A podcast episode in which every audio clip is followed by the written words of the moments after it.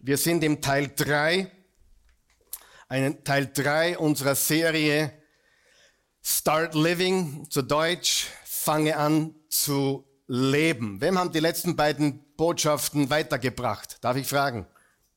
Ja gut, drei von euch, super.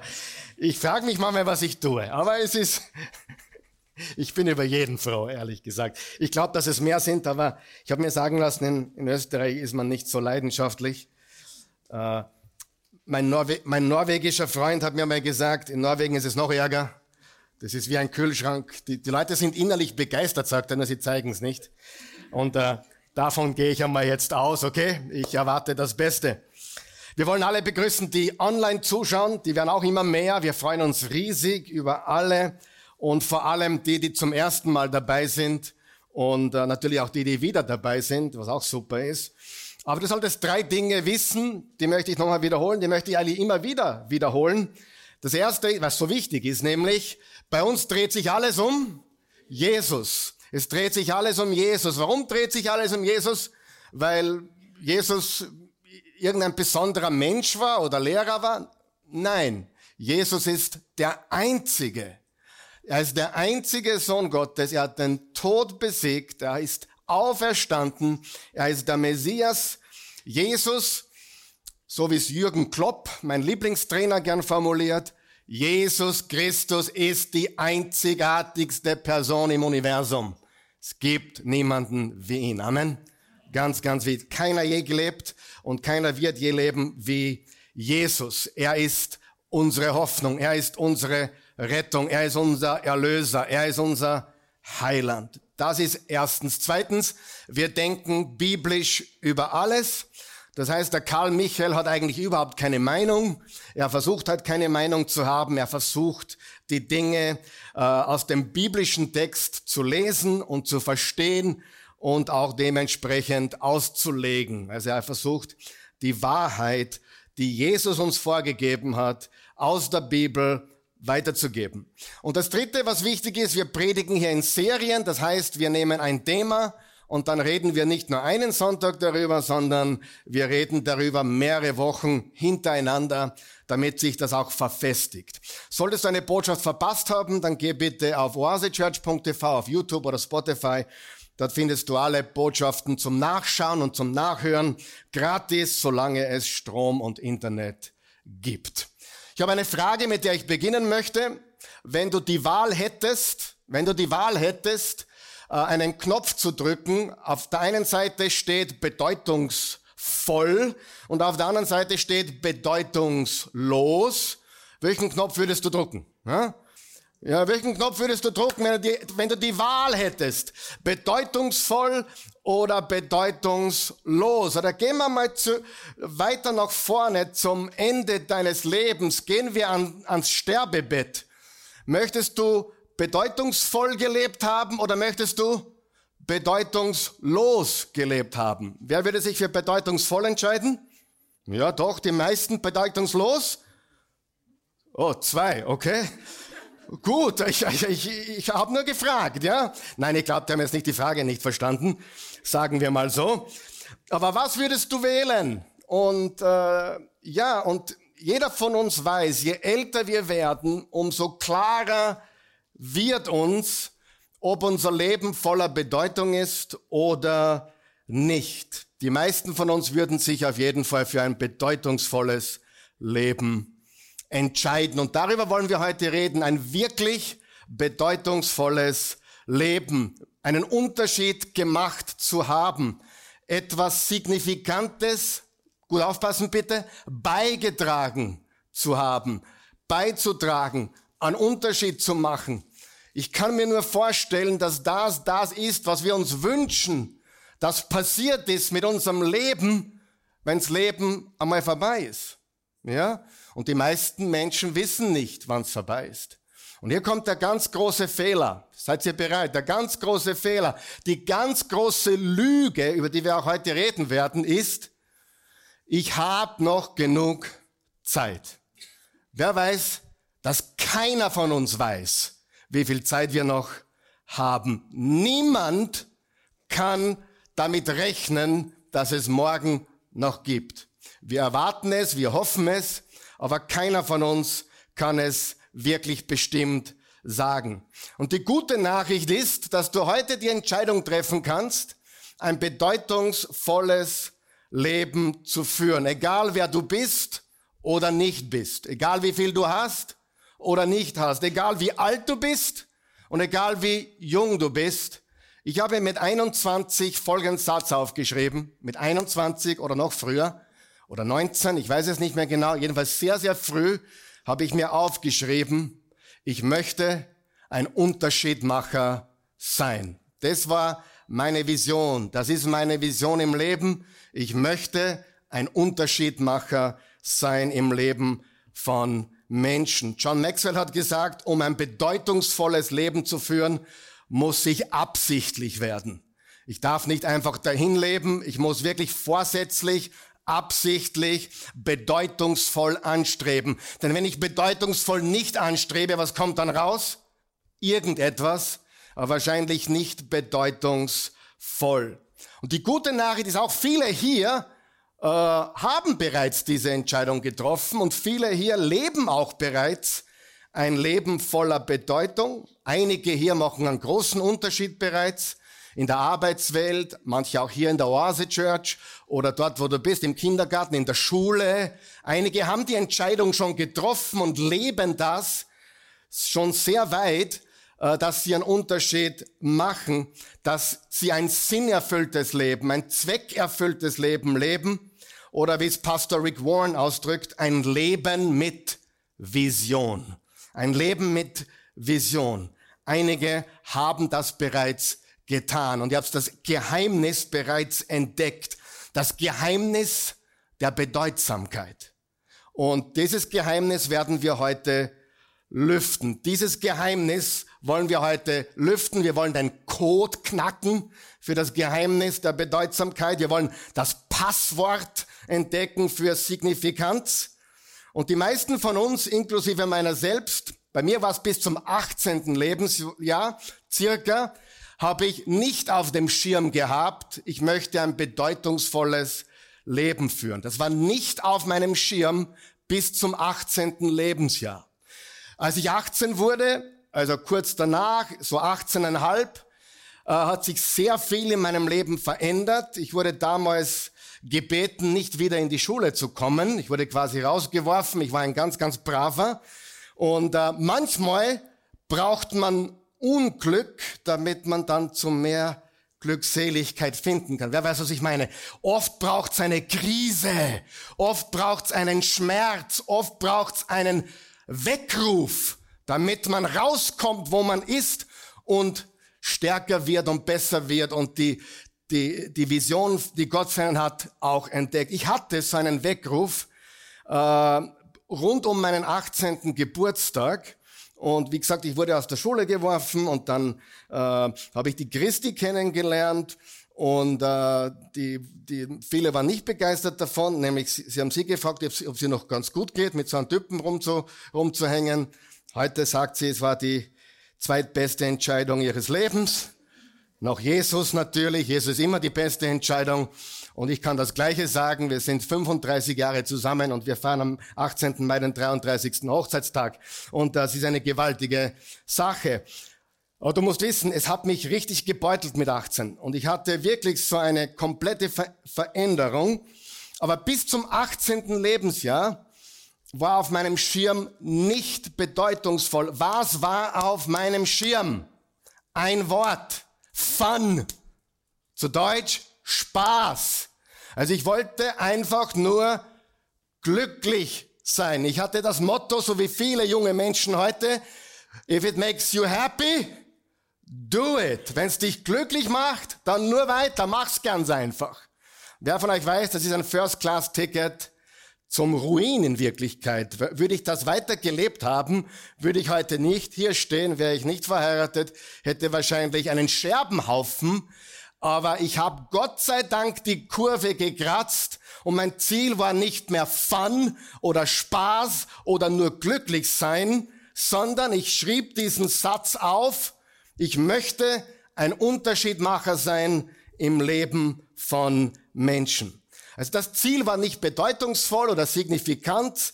Das Ziel war, wenn du so willst, Happiness oder ein Streben nach Glück. Und was wir schon gelernt haben in dieser Serie ist, jemand, der äh, glücklich sein als Ziel hat, wird es nicht erreichen. Warum? Weil wenn du als Ziel hast, im Leben glücklich zu sein, dann brauchst du immer das Nächste, immer das Neueste, das schnellere Auto, die, egal, eine neue Beziehung, einen neuen Jungen, ein neues Mädchen, einen neuen Burschen, einen neuen Mann, neue Frau, was auch immer. Wenn du, wenn du glücklich sein zum Ziel hast, dann wird es sehr, sehr schwer. Warum? Weil du im Mittelpunkt stehst. Ich wiederhole das noch einmal. Weil du im Mittelpunkt stehst. Darf ich das nochmal sagen?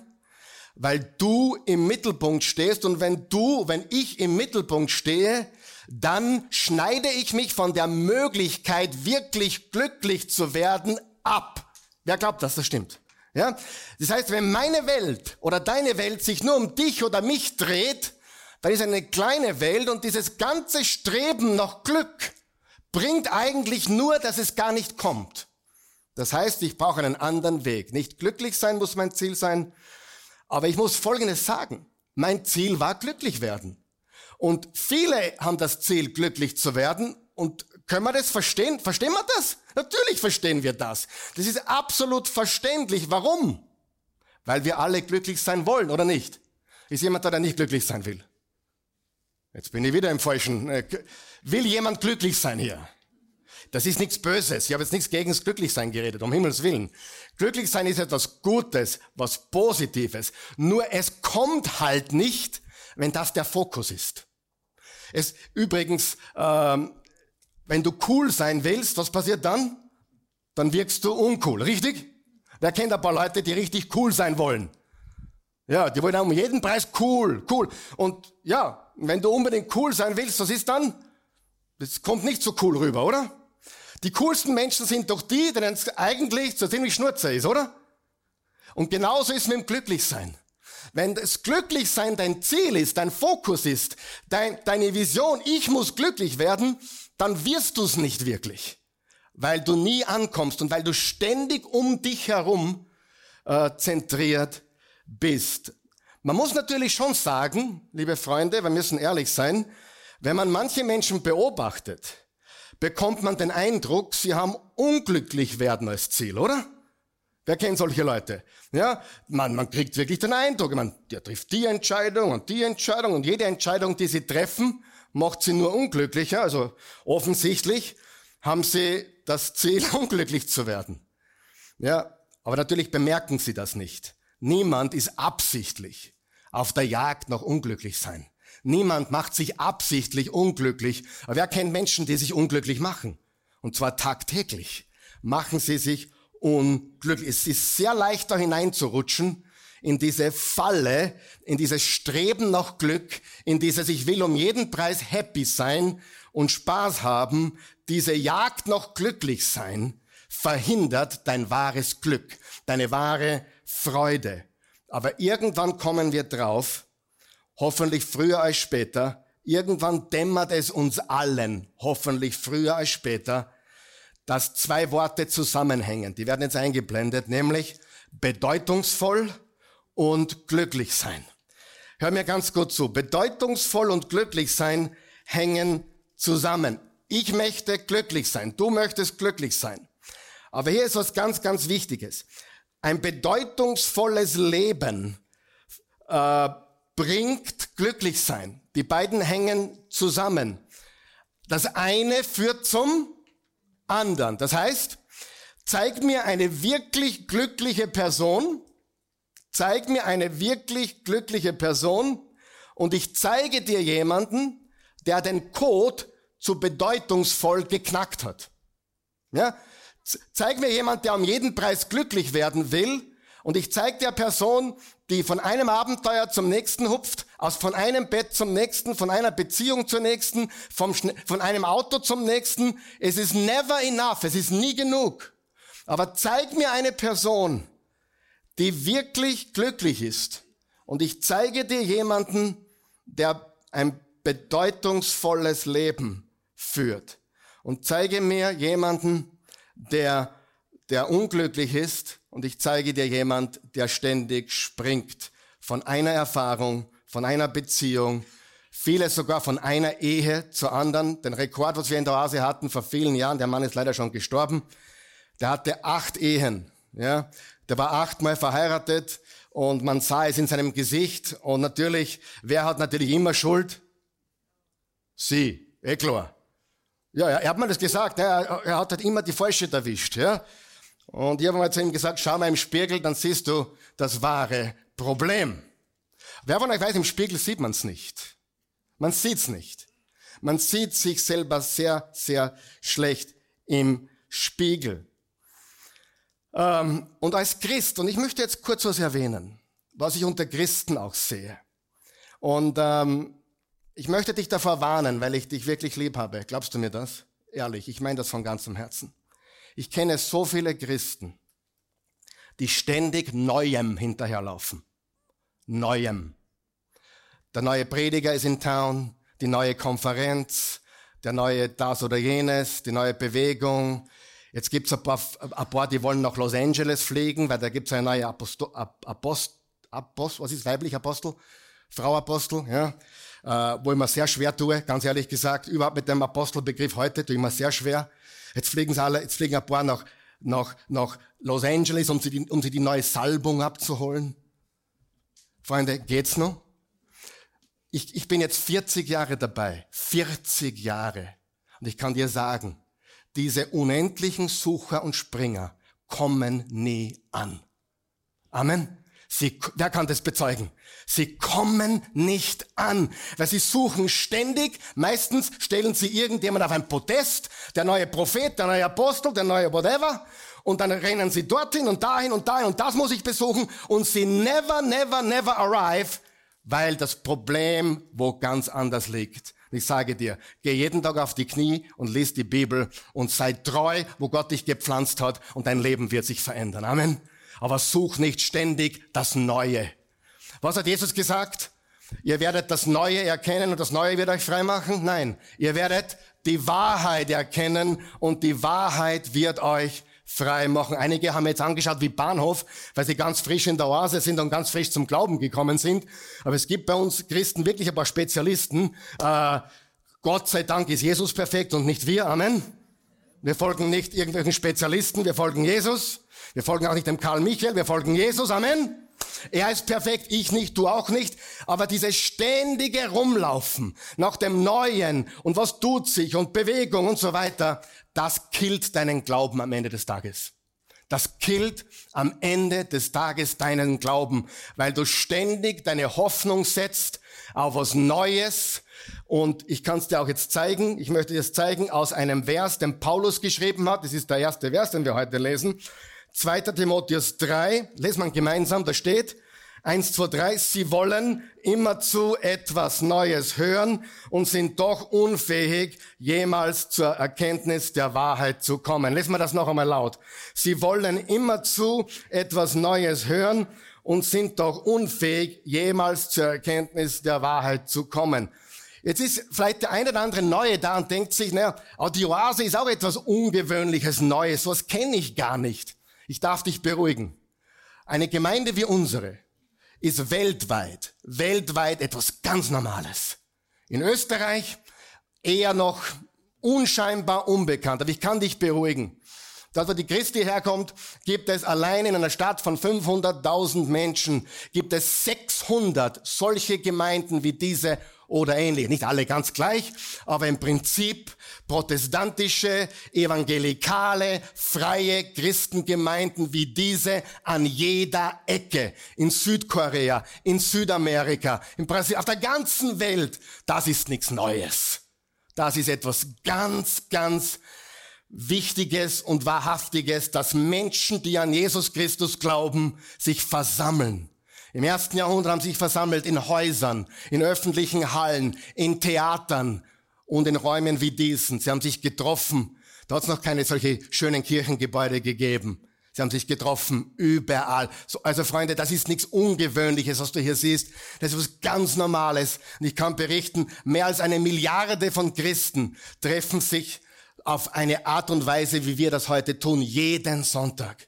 Und ich rede nicht von der katholischen Kirche, ich rede tatsächlich von etwas, was du hier siehst, protestantisch oder in dieser Art. Das ist weltweit ganz weit verbreitet. Sagen wir uns da klar. Okay? Und drum, das ist nichts Neues. Und wenn, wenn ich einmal sagen sollte, ich habe eine neue Offenbarung, dann bitte, äh, geh nicht davon, steh auf und lauf davon. Denn es gibt nichts Neues. Ich bin der Weg, die Wahrheit und das Leben. Ich, ich bin derselbe gestern, heute und in alle Ewigkeit. Jede gute Gabe, jede vollkommene Gabe kommt von oben her, vom Vater des Lichts, bei dem es keine Veränderung gibt, noch Wechsel des Lichts und der Finsternis. Jakobus 1, Vers 17. Malachi 3, Vers 6, ich bin Gott, ich wandle mich nicht. Er ist immer der gleiche.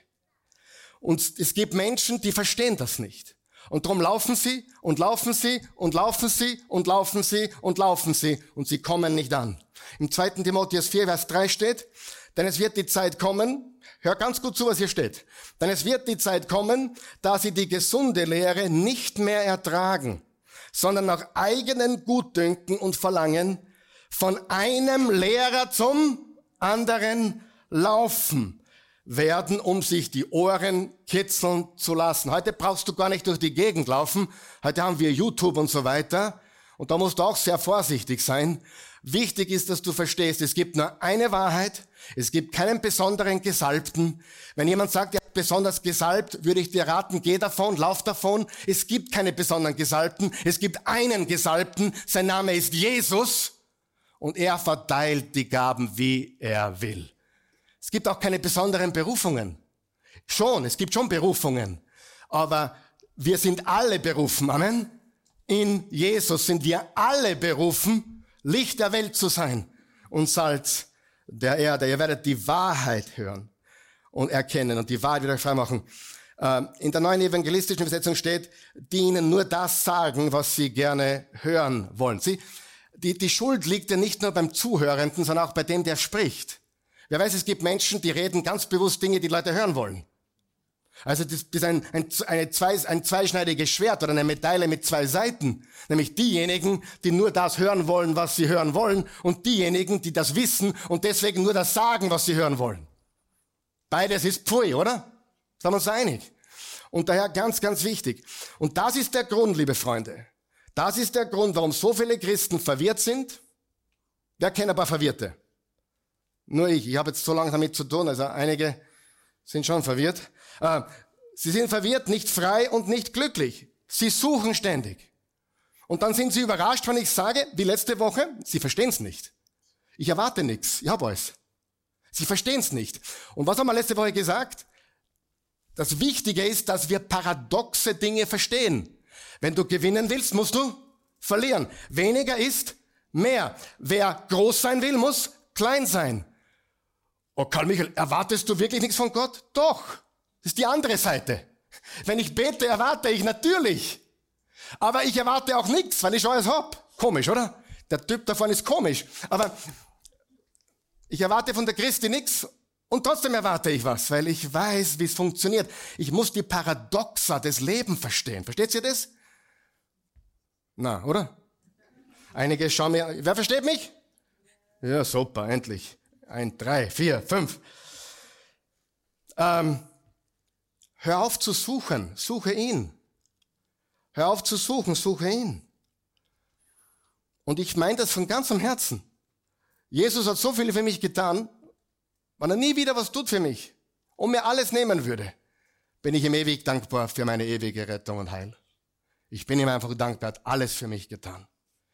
Und die Person, die dem Glück hinterherjagt, jagt eigentlich, wie gesagt, dem nächsten Kick hinterher, dem nächsten Thrill hinterher. Und dafür braucht man ständig etwas Neues. Und wir werden heute das Geheimnis von bedeutungsvoll lüften. Was ist der Schlüssel? Wer weiß, der breite Weg ist breit und führt ins Verderben. Der schmale Weg führt zu bedeutungsvoll, zu einem Leben mit Jesus. Warum ist es so schwierig? Oder warum ist es so leicht, den breiten Weg zu wählen? Weil wir in einer Welt leben in dieser Welt. Wir haben letzte Woche gesagt, es gibt drei Stufen von Leben. Überleben, wer kann sich erinnern? Überleben, Erfolg und Signifikanz. Die meisten Menschen kämpfen ums Überleben. Manche haben ein gewisses Maß an Erfolg. Aber Erfolg ist nicht notwendig, um ein signifikantes Leben zu führen. Du brauchst nicht reich sein. Du brauchst nicht, nicht einmal erwachsen sein. Du kannst jung sein, alt sein. Du kannst immer einen Unterschied machen. Wir wollen alle, glaube ich, einen Unterschied machen. Und das ist das Geheimnis für bedeutungsvoll. Ist es okay, wenn man sich selber besser machen will? Na, selbstverständlich. Solltest du sogar. Gesünder werden, stabiler werden, erfolgreicher werden. Wer glaubt, dass ein paar bessere Gewohnheiten bräuchten dringend? Alles gut. Aber meine Welt dreht sich nicht darum. Die wichtige und entscheidende Frage ist, und hier ist sie, wofür möchte ich mein Leben hergeben? Sagen wir es gemeinsam bitte. Wofür möchte ich mein Leben hergeben? Sagen wir das noch einmal. Wofür möchte ich mein Leben hergeben? Was brennt in meinem Herzen? Was bricht mein Herz? Wo und wie möchte ich einen Unterschied machen in dieser Welt? Wie möchte ich mich von Gott verwenden lassen? Manche haben kein Geld, aber sie haben Zeit. Du hast Ressourcen. Du hast Zeit, du hast Ressourcen, du hast Know-how, du hast Wissen, du hast Erfahrung. Das ist nicht nur für dich. Weißt du das? Deine Erfahrung ist nicht nur für dich. Nicht alles, was zu dir kommt, ist nur für dich. Hast du das gewusst? Es ist, um weitergegeben zu werden. Und weißt du, es gibt Menschen, die verstehe ich nicht. Wer hat auch solche Menschen? Hm? Zum Beispiel, ich verstehe folgende Menschen nicht. Das sind die positiven Denker. Wer kennt sie auch? Nein, danke. Ich bin, ich bin kein positiver Denker, ich habe echten positiven Glauben. Großer Unterschied. Also nicht das heutige Thema. Aber ich bin kein positiver Denker. Und sagte jemand zu mir, ich bin so positiv, weil ich, ich schaue nie in die Zeitung und ich lese keine Nachrichten und ich schaue keine Nachrichten, weil das verschmutzt nur meine Gedanken, es macht nur Angst. Sage, du bist der armer, darf ich sagen, was ich wörtlich gesagt habe? Bist du armer Hund. Warum? Hey, ich schaue bewusst in die Zeitung. Ich schaue bewusst in die Nachrichten, weil ich mit Menschen mitfühlen will. Versteht, was ich sage? Das ist sowas von überheilig, aber überhaupt nicht heilig. Ich schaue mir nichts an, weil dann bleibe ich positiv. Das dreht sich nur um dich und um sonst niemanden. Ich mache die Zeitung auf. Ich lese, wie es Kindern in der dritten Welt geht. Ich lese Doors of Hope und wie die ganzen Geschichten heißen, wo, wo Christen verfolgt werden bis zum Tod. Ich lese das alles, weil ich wissen will, wie es meinen Brüdern und Schwestern geht. Ich schaue nicht weg. Und die, die ständig wegschauen wollen, damit sie positiv bleiben, pfui. Lächle schön, dann weiß niemand, dass du gemeint bist, ja. Es ist wirklich pfui. Und ich habe das selber mal früher gepredigt sogar. Ich schaue keine Zeitung an, ich schaue bleibe ich positiv. Wie krank ist das? Verstehst du? Das ist krank. Ich schaue absichtlich hin. Und wenn ich jemanden am Boden sehe, äh, dann helfe ich ihm auf, oder? Man gerne auf der Marie-Hilfer Straße spazieren. Und wehe, dir passiert was. Die gehen einer, dann geht vorbei. Die meisten Menschen gehen vorbei. Und was ich sagen will, ist, wenn dich nichts stört, wenn dich nichts aufregt, das sollte dich aufregen, dass dich nichts aufregt. Dich sollte stören, dass dich nichts stört. Weil wenn dich nichts stört, dann frage ich mich, wo ist die Liebe? Das Gegenteil von Liebe ist nicht Hass. Das Gegenteil von Liebe ist Gleichgültigkeit. Denk einmal drüber nach. Wenn ich dich liebe, bist du mir das Wichtigste. Wenn du mir gleichgültig bist, genau das Gegenteil, oder? Hass ist was anderes, ist böse, aber die Gleichgültigkeit zerstört unsere Welt. Wir dürfen nicht wegschauen. Und wenn dich das nicht stört, dann befindest du dich in einer Gefahrenzone dann gehst du einer heimtückischen Lüge auf den Leim, dass dich, dass andere oder andere Menschen nichts angehen. Dass dich Kinder nichts angehen, dass dich Jugendliche nichts angehen. Und du vergeudest letztendlich dein eigenes größtes Kapital, dein Leben, deine Zeit mit Dingen, die sich nur um dich drehen. Ja, du hast Fun, ja, du hast Spaß, ja, du genießt das Leben, aber warte nur. Wer von euch weiß, diese Lüge tappt zu am Ende und immer mehr, richtig? Für sich selbst zu leben ist ein ziemlich kleines Unterfangen. Und diese Lüge hat das Potenzial, dich um die kurze, hast du gehört, kurze, kurze Chance auf ein bedeutungsvolles Leben zu bringen. Es hat die Chance, dich um ein bedeutungsvolles Leben zu bringen. Und es ist kurz. Diese Lüge reduziert dich, diese Lüge schmälert dich, wenn du glaubst, es geht nur um dich. Und jetzt kommen wir zu Jesus. Weil eigentlich habe ich jetzt schon vieles gesagt, was Jesus uns jetzt beibringen wird. Und zwar im Lukas-Evangelium. Im Lukas-Evangelium, Lukas war ein sehr, sehr gebildeter griechischer Arzt. Er hat alle Augenzeugen äh, der Geschichte um Jesus äh, befragt und interviewt. Und wir stellen uns Jesus so vor in seinem Kittel und so brav, oder? Ich meine, er war perfekt, aber, aber schau, was hier steht. Inzwischen waren Tausende von Menschen, wie viele? Tausende von Menschen herbeigeströmt, so dass sie im Gedränge einander auf die Füße traten. Das war der Alltag von Jesus. Der Alltag von Jesus war, boah, er wurde bedrängt von allen Seiten. Tausende von Menschen sind herbeigeströmt, sodass sie im Gedränge einander auf die Füße traten. Und dann im Vers 13 äh, ist ein Mann, der aus der, aus der Menge rief, Rabbi, wandte sich einer aus der Menge an Jesus. Sag meinem Bruder doch, er soll das Erbe mit mir teilen. Wir wissen gar nicht, ob Jesus mit dem Mann Augenkontakt hatte. Da waren so viele Menschen und dieser eine rief aus der Menschenmenge, tausende von Menschen, sag meinem Bruder doch, er soll das Erbe mit mir teilen. Und Jesus hielt inne und rief zurück, lieber Mann, erwiderte Jesus, wer hat mich denn als Richter oder Schlichter für eure Erbstreitigkeiten eingesetzt? Jesus sagt, dafür bin ich nicht da. Ich bin nicht euer Schlichter oder Richter in dem Sinne, dass ich jetzt das Erbe aufteile. Das ist nicht meine Aufgabe. Aber Jesus benutzt dieses Ereignis, um das zu sagen, was er sagen will. Und er wechselt eigentlich das Thema. Oder ein bisschen. Und er sagt zu allen, setzt euch nieder und hört's mir jetzt zu. Dann sagt er zu allen, passt auf und nehmt euch vor jeder Art von Habsucht in Acht.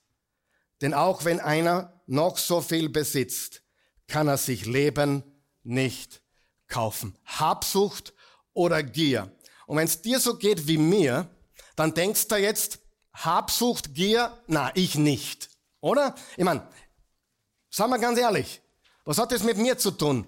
Ähm, Habsucht, Gier und der Mann, der Mann denkt sich wahrscheinlich das Gleiche. Ich will eigentlich nur, was mir zusteht, aber Gier ist für mich kein Problem. Ich sage dir jetzt etwas, das ist eine Verblendung. Du bist gierig, du bist habsüchtig und jeder von uns hat damit zu kämpfen. Nur weißt du, warum wir es nicht sehen? Weil es keine Bedrohung ist. Es bedroht uns nicht, es fällt uns nicht auf. Habsucht, das griechische Wort ist das Wort Pleonexia. Sagen wir das gemeinsam. Pleonexia. Klingt wie eine Krankheit, oder?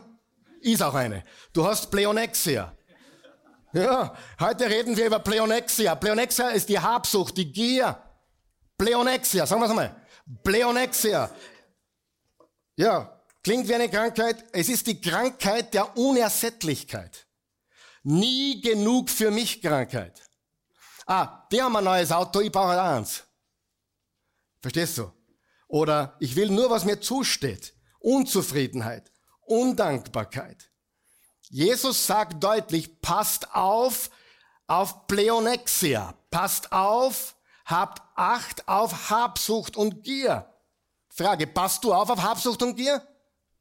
Was ist das? Habsucht, Gier, ich will. Ich, mich, meiner, mir. Darum geht es. Passt du auf, ob du habsüchtig oder gierig bist?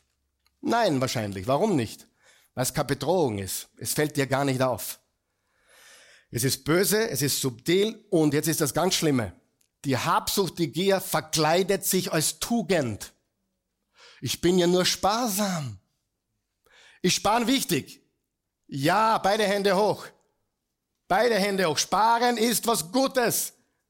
Und wer von euch weiß auch, man kann habsüchtig sein und nicht sparen. Und man kann ein Sparer sein und gleichzeitig frei sein von Habsucht. Ich habe das immer wieder gesagt, mein Schwiegerpapa zum Beispiel, äh, großer Sparer, viel gespart in seinem Leben, auch viel, extrem viel gegeben.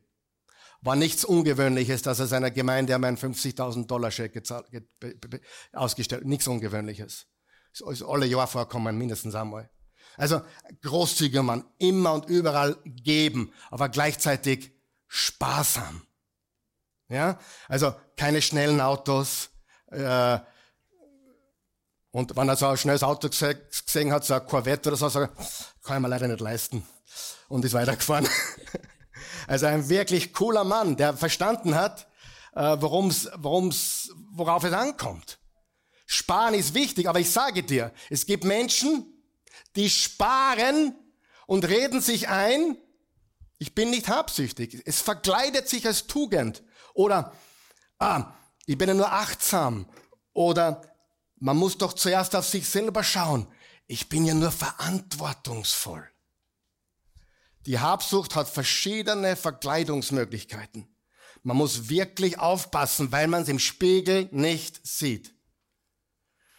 Jesus sagt, es steht was auf dem Spiel, wenn du habsüchtig bist. Wenn wir habsüchtig sind, steht was auf dem Spiel. Ja oder nein? Was steht auf dem Spiel? Dein Leben steht auf dem Spiel. Habsucht beraubt dein Leben. Habsucht, Gier beraubt dich.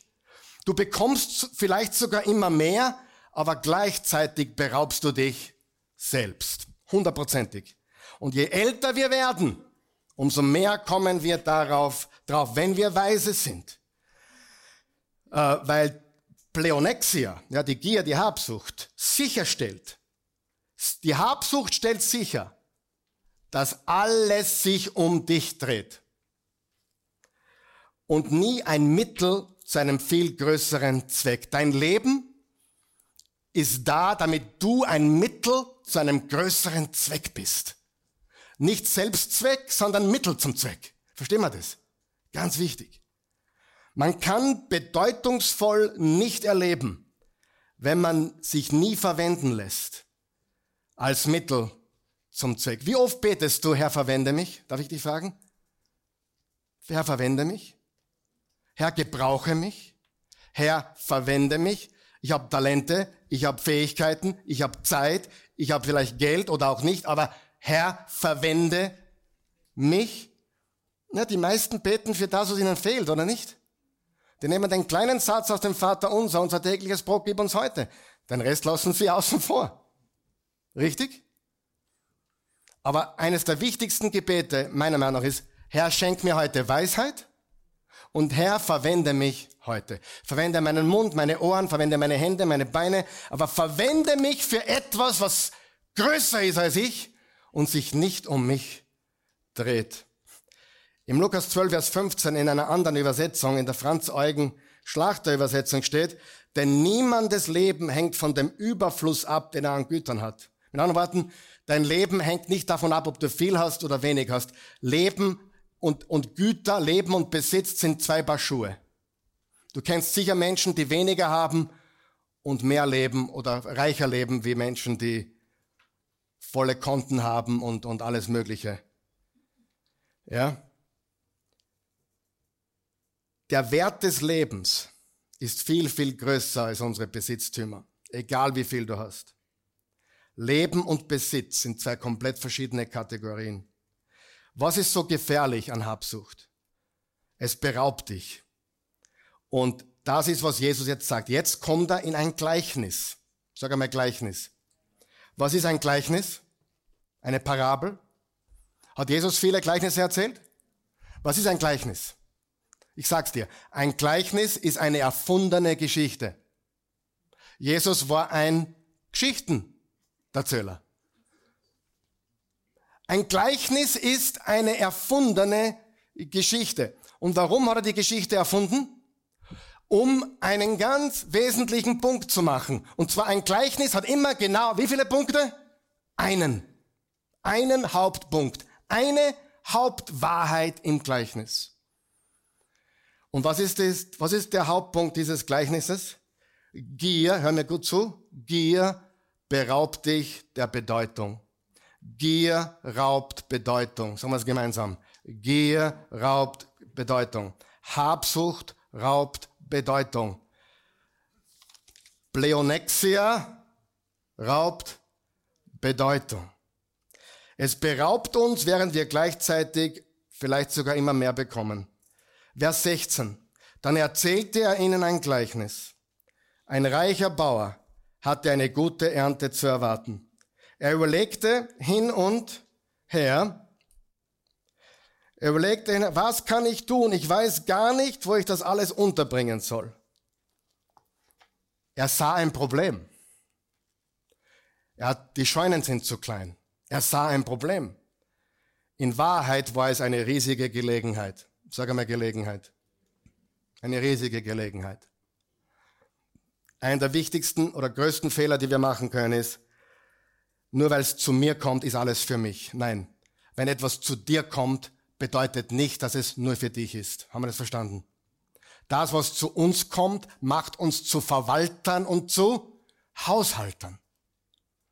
Weißt du, wenn ich dich definieren könnte als Jesus-Nachfolger, wäre ein Wort ganz oben Verwalter, Haushalter. Und welche Verwalter und Haushalter bekommen immer mehr? Die Guten. Wer bekommt immer mehr anvertraut? Die Guten. Er sah ein Problem. Und der falsche Gedanke ist, alles, was ich bekomme, ist für mich. Vers 18. Dann entschloss er sich. Ich werde meine Scheunen niederreißen und größere bauen. Ich werde meine guten, funktionierenden Scheunen niederreißen und größere bauen. Dort werde ich mein ganzes Getreide, Getreide und alle meine anderen Vorräte unterbringen können. Frage, wer kennt so eine Person im echten Leben? In der Familie? Frage, sind diese Menschen glücklich, ja oder nein? Können sie nicht, weil Habsucht beraubt sie. Sie glauben, durch Festhalten und Horten geht's ihnen besser und sie bekommen mehr und werden reicher, aber in Wahrheit werden sie des Lebens beraubt. Ihre Zeit und ihr Leben. Er war sein eigenes Ziel. Er war sein eigener Zweck. Und dann geht's weiter in Vers 19. Und dann werde ich mir sagen, so jetzt hast du es geschafft. da müssen wir lachen, oder? Jetzt hast du es geschafft. Du bist auf viele Jahre versorgt. Ruh dich aus und es isst und trink und genieß das Leben. Hier ist die große Lüge. Unterstreicht das. Viele Jahre. Wir sammeln und zur gleichen Zeit werden wir beraubt, ohne es zu merken. Wir verpassen die Gelegenheit unseres Lebens. Und der große Fehler, dies, den dieser Mann gemacht hat, war, er hat mit einer Zukunft gerechnet, von der er nicht wusste, ob sie wirklich kommt. Er hat mit einer Zukunft gerechnet, wo er nicht wusste, dass sie kommt. Ich habe jetzt so große Scheunen, sie sind alle voll. Jetzt werde ich viele Jahre genießen können. Er wusste nicht, dass in derselben Nacht noch drankommt und abdanken würde. Weißt du auch nicht übrigens. Ist es weise, für die Zukunft zu planen? Sagen wir deutlich, ja. Noch einmal. Ist es weise, für die Zukunft zu planen? Absolut. If you don't do that, dann bist du stupid. Richtig? Einfach nicht ganz dicht. Du musst planen, gerade in dieser Zeit. Aber gleichzeitig dürfen wir nicht vermuten, assumen, rechnen mit einer Zukunft, von der wir nicht wissen, ob sie kommt. Wir müssen auch Tag für Tag leben lernen. Äh, viele Jahre ist die große Lüge. Vielleicht hast du sogar noch mehr Jahre, als du glaubst. Hier zu mir hat mal eine gesagt, die war über 90. Ich wollte gar nicht so alt werden. Hat sie wörtlich gesagt, war so lustig. Ich wollte gar nicht so alt werden. Das Coolste, was wir hier erlebt haben, waren, dass, das war nicht cool. Da ist eine Dame gestorben mit 80, 79, und ihre Mutter lebte noch mit 105. Die hat mit 105 ihr Kind verloren. Das ist außergewöhnlich. Ja? Ähm, auf jeden Fall, wir wissen es nicht. Und zu rechnen mit einer Zukunft, die wir nicht sicher haben, ist töricht. Aber Bei uns junge Menschen, wie schaut das aus? Ja, ist das Gleiche. Wer weiß, ich bin jung, ich mache das später. Ich bin jung, ich bringe mein Leben später in Ordnung. Weißt du, was sie uns geraten haben, als wir jung waren? Ich habe mich in die Christi verliebt, da war ich 18 und sie war 16. Sie hat sich natürlich als erstes verliebt. Ich habe dann gesagt, okay, Spaß. Als sie gebettelt hat, dass ich sie heirate, habe ich ja gesagt. Ja. Na, ganz ehrlich, ich bin gekrochen auf allen Vieren, keine Frage. Aber weißt du, was sie gesagt haben damals alle? Warum? Habt Spaß ein bisschen, genießt das Leben, macht zuerst dies oder jenes, Karriere. Und wir haben immer gesagt, nein, nein. Weißt du, wie froh ich heute bin? Wer glaubt mir das? Ich habe mir so viel erspart. Ich habe mir so viel erspart. So viel Blödsinn erspart. So viel Zeit. Wer weiß, mit der falschen Furtge ist Zeitvergeudung. Warum soll ich mit einer fortgehen, wo ich weiß, das wird eh nichts? Spaß. Nur Spaß, richtig? Natürlich, hey, einige müssten endlich mal fortgehen, dass wir ihn kennenlernen. Ist auch, auch mal wichtig, ja? Aber ich bringe das später in Ordnung. Und dann gibt's die mit der Wann-Dann-Krankheit. Wann das passiert, dann. Wenn die Kinder endlich draußen sind, dann fangen wir richtig an. Oder wenn ich mit der Schule fertig bin, dann gebe ich richtig Gas. Oh, jetzt ist der, ja, am 1. Jänner fange ich halt an. Aber das ist ja immer die gleiche Lüge, oder? Vers 20. Da sagte Gott zu ihm, du Narr, sag einmal du Narr. Wer kennt ein paar Narren? Ich bin so froh, dass ich das nicht sagen muss, sondern mir Jesus dabei hilft. Du Narr. Wer fühlt sich angesprochen? Weiß ich nicht. Aber Jesus sagt, du Narr, noch in dieser Nacht wird man das Leben von dir fordern. Wem gehört dann alles, was du angehäuft hast? Was ist die richtige Antwort? Wem anderen.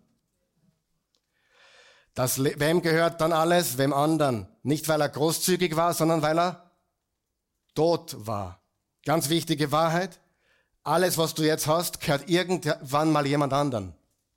Entweder weil du großzügig bist oder weil du tot bist. Aber es gehört garantiert einmal jemand anderen.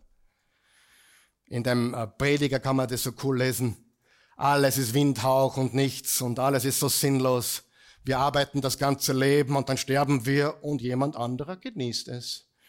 Und ein cooler Geschäftsmann hat einmal gesagt, du, es, ist, es spricht nicht gegen, was ich letzte Woche gesagt habe, aber wurscht, ich kann mir das nicht leisten. Der hat gesagt, wenn ich nicht erste Klasse fliege, machen es meine Kinder.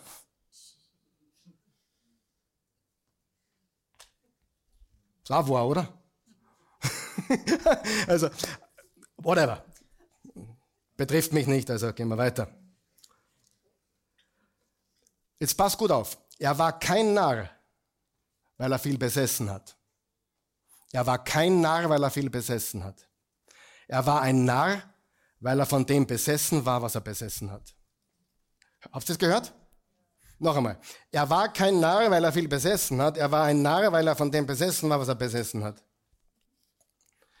Vers 21. So geht es jedem. Wie vielen geht so? Jedem, der nur auf seinen Gewinn aus ist und nicht reich ist in Gott. Und deshalb müssen wir einen Weg finden, unser Leben in irgendeiner Form herzugeben. Sonst tappen wir in diese Falle. Und da steht, so geht es jedem. Was, was bedeutet so? Totaler Verlust. Totaler Verlust. Was bedeutet reich sein in Gott? Bedeutet das, dass ich Gott was gebe? Na, du gibst Gott gar nichts. Sag mal, ich gebe Gott gar nichts.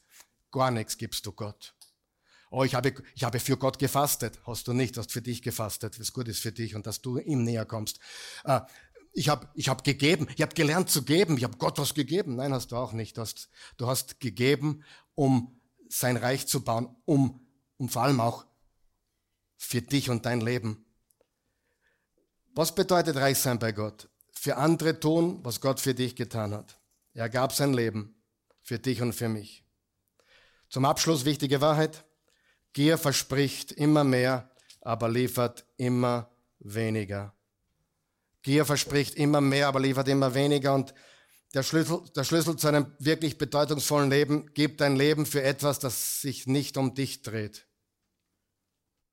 Was passiert mit dem Kugelschreiber? wenn die Tinte aus ist, wenn er nicht mehr geht?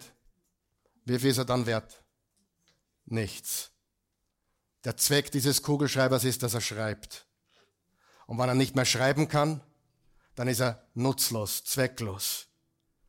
Und du musst absichtlich werden, du musst lernen, Wege zu finden, dich herzugeben. Das Ergebnis, das Ergebnis, sag mal Ergebnis, ist glücklich sein, das Ergebnis ist Freude. Jesus sagt, hütet euch vor der Habsucht, sei nicht gierig mit deinem Leben, sei nicht gierig mit deiner Zeit, sei nicht gierig mit deinen Talenten, sei nicht gierig mit deinen Fähigkeiten, sei nicht gierig mit deinen Ressourcen. Alles, was du hast, ist eine Gelegenheit. Und ich glaube, Jesus würde noch etwas drauflegen. Er würde sagen, beeile dich. Beeile dich. Hörst du mich? Beeile dich, dein Leben herzugeben, denn jeder Tag ist eine Chance weniger. Jeder Tag ist eine Gelegenheit weniger. Es kostet. Es kostet, aber ich sage dir eines, am Sterbebett wirst du, eine, wirst du entweder bereuen oder dich freuen. Reue wiegt Tonnen. Ah, ja. Reue ist tonnenschwer tonnenschwer. Ich weiß, wie das ist. Ich habe so viele Leute in den letzten Momenten auch noch gesehen und mit ihnen geredet. Reue ist gegenwärtig. Und mach den Fehler nicht, dass du mit einer Zukunft rechnest, die du nicht hast. Gib dein Leben jetzt. Gib dein Leben jetzt. Amen. Stehen wir auf. Lass uns beten. Himmlischer Vater, ich danke dir so sehr für dein heiliges Wort, diese unumstößlichen, unumgänglichen Wahrheiten. Wir können diese Wahrheiten nicht brechen. Wir können uns nur dagegen selbst brechen. Wir können uns nur dagegen auflehnen und die Konsequenzen ertragen oder tragen. Aber wir können dein Wort nicht umgehen. Es ist wahr, es ist heilig, es ist die Kraft Gottes dein heiliges Wort. Jesus, du bist das lebendige Wort und du hast diese Worte uns heute gesagt durch Lukas. Du hast gesagt, pass auf, hütet euch vor der Habsucht. So schwer zu sehen bei jedem von uns, so schwer zu sehen, die Habsucht.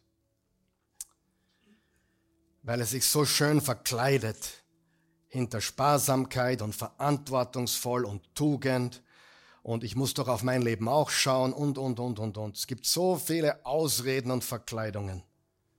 Aber letztendlich berauben uns diese Ausreden und diese Dinge sind einfach nicht die Wahrheit. Die Wahrheit ist, wer sein Leben hergibt, wird es gewinnen. Wer sein Leben festhalten will, wird es verlieren. Genau das hast du gesagt, Jesus. Wer sein Leben hergibt, wird es zurückbekommen. Und zwar ganz anders und viel mehr. Danke, Jesus. Wenn du hier bist und hast keine persönliche Beziehung zu Jesus, dann laden wir dich ein, eine solche Beziehung heute zu beginnen. Wir reden nicht von Religion, wir reden nicht von äh, irgendwelchen Gesetzen einhalten müssen. Wir reden von einer Liebesbeziehung. Gott schuf dich in seinem Bilde. Der Mensch hat gesündigt und die Herrlichkeit Gottes verloren. Gott sandte seinen Sohn für uns, um am Kreuz zu sterben, um unsere Schuld zu tragen, unsere Schuld zu tilgen. Er wurde begraben und ist am dritten Tage auferstanden.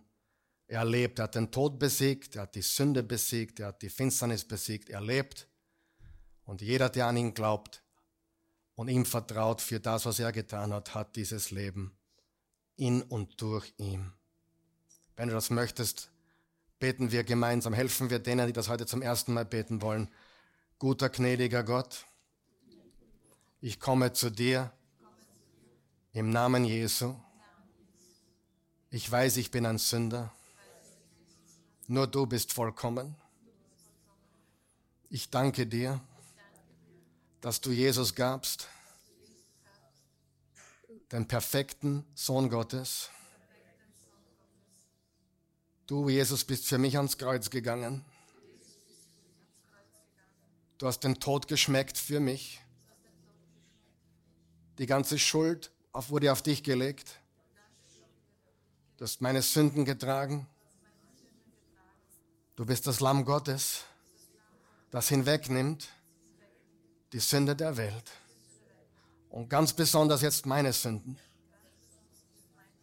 Ich danke dir dafür, dass ich jetzt frei bin von Schuld durch dein Werk am Kreuz. Ich gebe dir mein Leben. Ich empfange deins. Ich gehöre dir und nichts und niemand kann mich von deiner Liebe trennen. Jesus, ich danke dir. Du bist mein Herr und mein Gott, mein Retter und Erlöser, mein Ein und mein Alles. Beten wir jetzt, die wir bereits glauben und geglaubt haben, beten wir, dass Gott uns zeigt, wo noch Gier oder Habsucht, Pleonexia in unserem Leben ist. Herr Jesus, ich will nicht nur glauben, ich will dir folgen. Von ganzem Herzen. Ich will dir dienen mit meinem Leben. Ein Stück meiner Zeit, ein Stück meiner Talente, ein Stück meiner Fähigkeiten, ein Stück meiner Finanzen, ein Stück meines Lebens herzugeben für etwas, was sich nicht um mich dreht. Ich will ein bedeutungsvolles Leben. Ich will ein Unterschiedmacher sein. Ich will was beitragen, was ewigen Wert hat. Ich will am Ende meiner Tage hören, wenn ich bei dir bin. Gut gemacht, du treuer und tüchtiger Knecht, komm herein in die Freude deines Herrn. Das wollen wir hören. Das geschieht nicht, wenn ich dem Spaß hinterherjage oder meinen Begierden. Aber es wird geschehen, wenn ich mein Leben hergebe. Amen. Amen. Es gibt nichts Besseres. Danke, Jesus. Danke, danke, Jesus.